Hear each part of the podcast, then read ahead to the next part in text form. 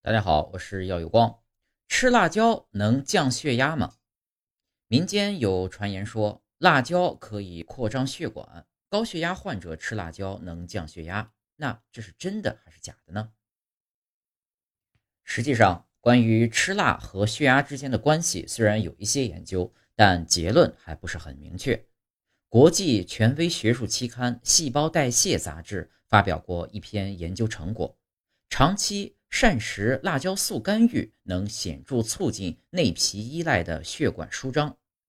辣椒素不仅可以抑制脂肪合成和预防肥胖，还可改善血管功能以及降低血压。但每天需要食用多少辣椒或者辣椒素才能降低血压，还没有明确的答案，需要进一步的研究。另外，国内的一项队列研究也指出。辣椒摄入量与中国成年人患高血压的风险呈负相关，适当吃辣椒可降低高血压的发病风险。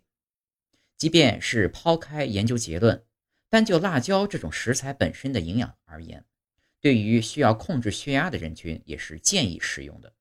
不过，更推荐大家选择彩椒和青椒，不仅能够摄入丰富的维生素 C，同时呢，它们的钾含量都比较丰富。分别为每一百克二百七十八毫克和每一百克一百五十四毫克，所以啊，对于有控制血压要求的朋友来说，可以适当吃辣椒；即便是不喜欢吃辣的，也可以选择口感甘甜的彩椒。